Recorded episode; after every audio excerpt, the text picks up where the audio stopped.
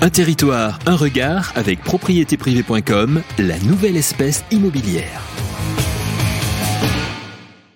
Et bonjour à tous, bienvenue sur Radio Imo, bienvenue euh, dans ce tout nouveau numéro de Un territoire, un regard avec propriétéprivée.com, l'émission qui vous fait découvrir notre beau pays qu'est la France. Aujourd'hui, euh, nous allons dans la magnifique région euh, de Bourgogne-Franche-Comté. Nous partons dans le département de Lyon plus précisément. Nous allons à Avalon avec Vanessa Fèvre. Bonjour. Bonjour. Ravi de vous recevoir. Alors, euh, Vanessa, est-ce que vous pouvez nous, présenter, nous dire quelques mots sur votre belle région? Alors, donc, à Vallon, on est euh, effectivement en Bourgogne et on est euh, très proche du Morvan. Voilà, région qui a été très appréciée, surtout après la période Covid, parce qu'on a la verdure, les lacs, la campagne voilà, tout ce qui, tout ce qui, tout ce qui plaît en ce moment, le vert. C'est vrai que je crois que ça avait été une des destinations les plus plébiscitées sur Airbnb. J'avais vu passer euh, euh, l'info euh, là-dessus. Oui, en effet, c'est vrai qu'il fait, mm. il faisait frais. On l'appelle, on dit le petit Canada français. Voilà, c'est peut-être un peu exagéré, mais en tout cas, c'est une très très belle région et qu'on a voilà, ça a toujours été une terre d'accueil hein, pour les, les, les secondaires, euh, mais là vraiment depuis euh, depuis deux ans, euh, il y a un engouement très particulier pour pour cette région. On n'est pas très loin de Chablis, hein, connu pour le vin. Très bon vin d'ailleurs. km d'Auxerre, voilà, super super bon vin. Et puis on est à 20 km de Vézelay, mhm. qui est qui est un petit village classé patrimoine de l'UNESCO. Euh, et puis Avalon, qui est une petite ville de, de 7000 habitants, euh, mais qui garde un, un certain dynamisme euh, et où, il fait bon vivre. Voilà. Alors, on va parler de votre parcours. Quand est-ce que vous avez rejoint le réseau propriétéprivée.com alors, le temps passe très vite chez propriétéprivée.com. J'ai l'impression que c'était hier. C'est bon signe ça va faire six ans, je crois. J'ai dû commencer en mars, ouais, donc c'est ça, ça va faire six ans que j'ai rejoint le, réseau. Et qu'est-ce que vous faisiez avant alors? Alors, avant d'être chez Propriété Privée, j'étais clerc de notaire. J'ai travaillé dix ans dans une dans une dans une étude où j'ai fait pendant, euh, on va dire, la moitié du temps euh, plutôt de la rédaction d'actes. Donc, je rédigeais les actes de vente. Et puis, donc après, on m'avait euh, confié la, la mission, effectivement, d'assurer la négociation au sein de l'étude. Donc, euh, voilà, j'ai appris le, le métier de négociateur immobilier euh, en études notariales. D'accord. Et puis après, vous avez décidé bah, de, de, sauter le, le, pas, de sauter, euh, De, de, voilà, de devenir conseillère en immobilier. Comment ça s'est passé en fait euh, À quel moment vous vous êtes dit, euh, voilà, j'ai je, besoin de, de nouveaux challenges, j'ai envie de, rejoindre un gros réseau. Qu'est-ce qui s'est passé? Ben, en fait, j'avais vraiment un besoin d'être indépendante. Alors, l'idée de départ, c'était vraiment de, de, monter une agence. Hein. D'ailleurs, mmh. j'ai j'ai acheté des locaux pour pour ouvrir une agence, un peu dans la précipitation.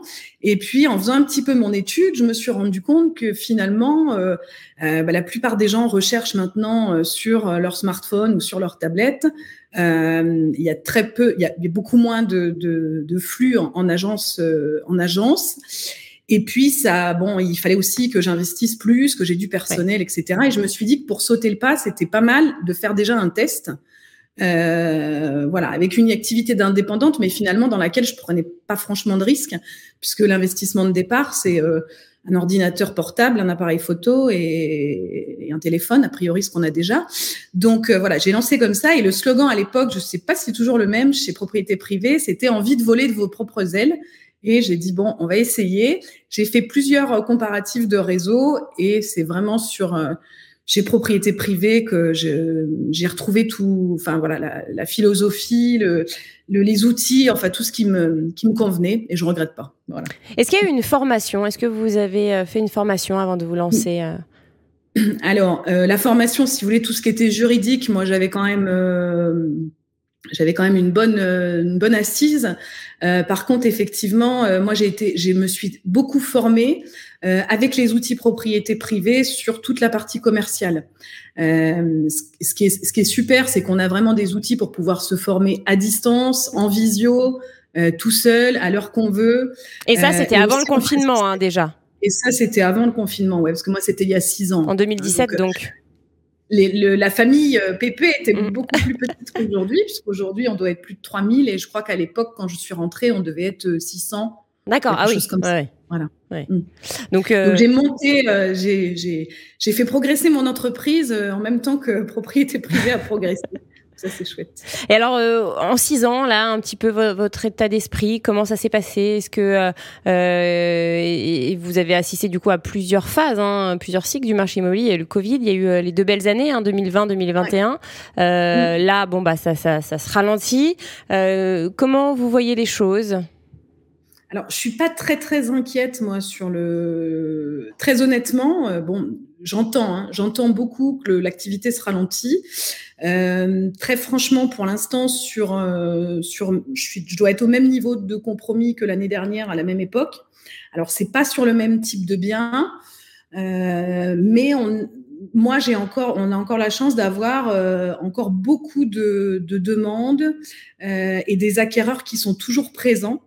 Alors, ce qui a changé en fait, c'est que quand j'ai démarré l'activité, je travaillais à 80% pour euh, euh, les locaux. Mmh euh, Aujourd'hui, ce qui a changé, c'est que plus d'une grosse moitié en fait de l'activité, c'est des secondaires. Enfin, des secondaires, je mets entre guillemets parce que euh, c'est des secondaires qui ont vraiment un, un projet de vie euh, sur le long terme, c'est-à-dire qui viennent dans un premier temps en disant voilà, je cherche une résidence euh, secondaire, une maison de campagne pour pouvoir me mettre au vert euh, les week-ends, mais à terme, j'aimerais m'installer, j'aimerais euh, développer une activité.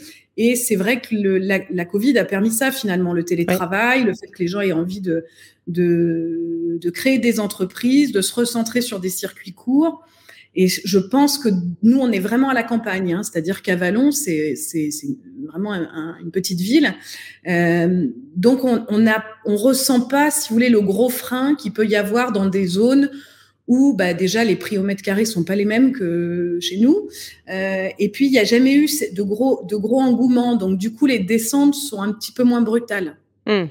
Oui, c'est plus tempéré en fait. Ça, voilà, c'est plus, alors c'est plus tempéré effectivement quand euh, euh quand quand quand quand il y a des grosses montées, ben on, on les a moins. Mais mm. par contre, euh, quand il y a des grosses descentes, on, on, les a moins aussi. Donc on est sur des on est sur des marchés qui sont un petit peu plus euh, plus sereins. D'accord. Et alors, vous avez parlé donc de, de du type, hein, du profil euh, des, des, acquéreurs que vous accompagnez là. Donc, c'est plutôt de, mm. des résidences secondaires, euh, voire secondaires plus plus, hein, euh, limite semi-principale. Euh, qu'en est-il de l'âge? Est-ce que euh, donc ce ne sont pas des primo-accédants Qu'en est-il de, de, leur âge? Est-ce que vous avez une fourchette? Ce sont des, des très jeunes, des, des, des jeunes actifs, des, des, des personnes plus plus âgées? Alors j'ai un peu tout. Alors sur les sur les locaux, on va dire sur les ventes euh, vraiment de en, résidence principale, on va être euh, voilà plutôt sur des jeunes, hein, mhm. sur des jeunes actifs. Euh, après, effectivement, pour ce qui est des, des secondaires, c'est plus, allez, on va dire entre 45 et 65. Voilà, on est plus sur cette sur cette tranche. Est-ce que la remontée des taux a impacté justement ces, ces personnes-là? Ben, le problème, c'est que effectivement, voilà, on a toute une catégorie de, couples euh, d'actifs en fait moyens qui ont énormément de difficultés à obtenir des financements, qui pouvaient avoir euh, il y a encore un an euh, un financement sans problème, et aujourd'hui, on sent qu'effectivement, ça se tend. Donc, euh, on, on, conserve quand même euh, un peu d'activité avec les primos parce qu'on est souvent sur des prix de vente qui sont plus bas. Euh, et on, sent bien hein, que les, on a beaucoup de volume en fait. alors nous, typiquement, c'est sur des, sur des prix des, des, produits à moins de 150 000. Hein, c'est là où vraiment on a le, le plus gros du travail. Et puis après, on n'a plus la problématique de budget on est plutôt sur une recherche de biens euh, avec des critères bien définis où les gens ont moins de contraintes et souvent d'ailleurs pas besoin de financement. Hein. Là, je prends euh, euh, l'exemple des, secondaires. Hein. Moi, j'ai beaucoup de, de, de, clients qui financent leur opération au comptant, quoi. Au comptant, voilà. alors, on sent quand même là depuis une, quinzaine de jours. moi, je, je commence à ressentir les effets du de comment du taux de du taux d'usure euh, bon qui est, qui est réajusté maintenant un tous les mois régulièrement Et, on voit que voilà, on a à nouveau des jeunes qui, qui, qui se lancent, voilà, qui, qui arrivent à avoir des accords. Et puis surtout, il y a une prise de conscience. Je pense que ils se disent voilà, il faut le faire maintenant parce que ok, les, les taux montent un peu, mais malgré tout, on continue d'acheter dans de très très bonnes conditions. Donc, euh, donc il y a une, une sorte de précipitation en fait. ouais c'est ça. Et nous, enfin là où on a vraiment, ils ont vraiment besoin d'être accompagnés, c'est que euh, on doit vraiment les accompagner sur le fait que malheureusement, bah, le financement c'est le premier point à regarder. Bien sûr. Avant d'établir les critères, bah, il faut déjà, voilà, pouvoir voir parce qu'on se rend compte que l'enveloppe est pas forcément la même. Hein.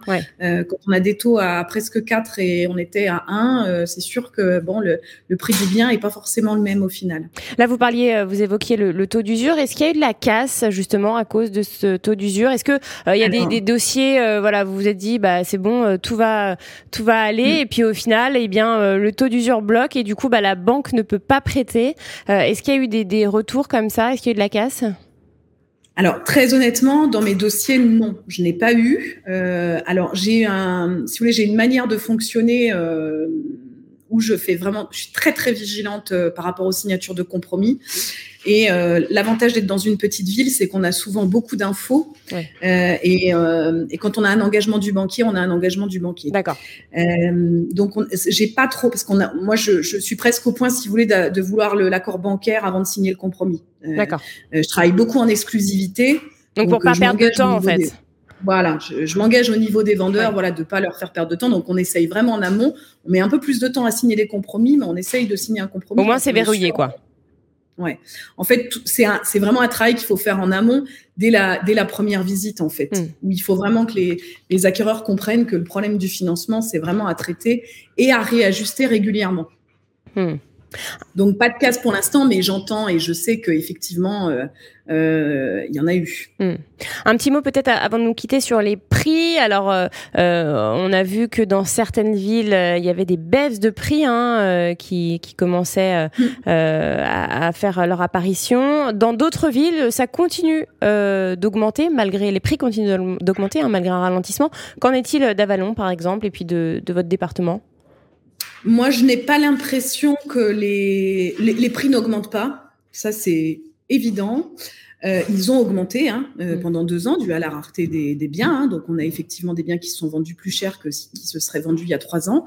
Euh, donc ça, je pense que bon, ça va se, ça se stabilise pas forcément de baisse, mais en tout cas euh, plus euh, une stabilisation des prix et euh, l'audit énergétique qui va arriver là au 1er avril, obligatoire, à mon avis, va conduire à une baisse forcée des prix puisque quand on est sur des régions comme chez nous où le prix au mètre carré est quasiment identique au coût de la rénovation au prix au mètre carré, il y a un moment donné où quand on va se retrouver avec des enveloppes de rénovation énergétique sur des biens à plus de 50 000 euros, euh, ça va être compliqué euh, pour maintenir des prix de vente élevés. Hmm. Eh bien, merci infiniment, euh, Vanessa, de nous avoir fait part de votre expérience et expertise au sein de propriétéprivée.com. Merci à vous. Un territoire, un regard avec propriétéprivée.com, la nouvelle espèce immobilière.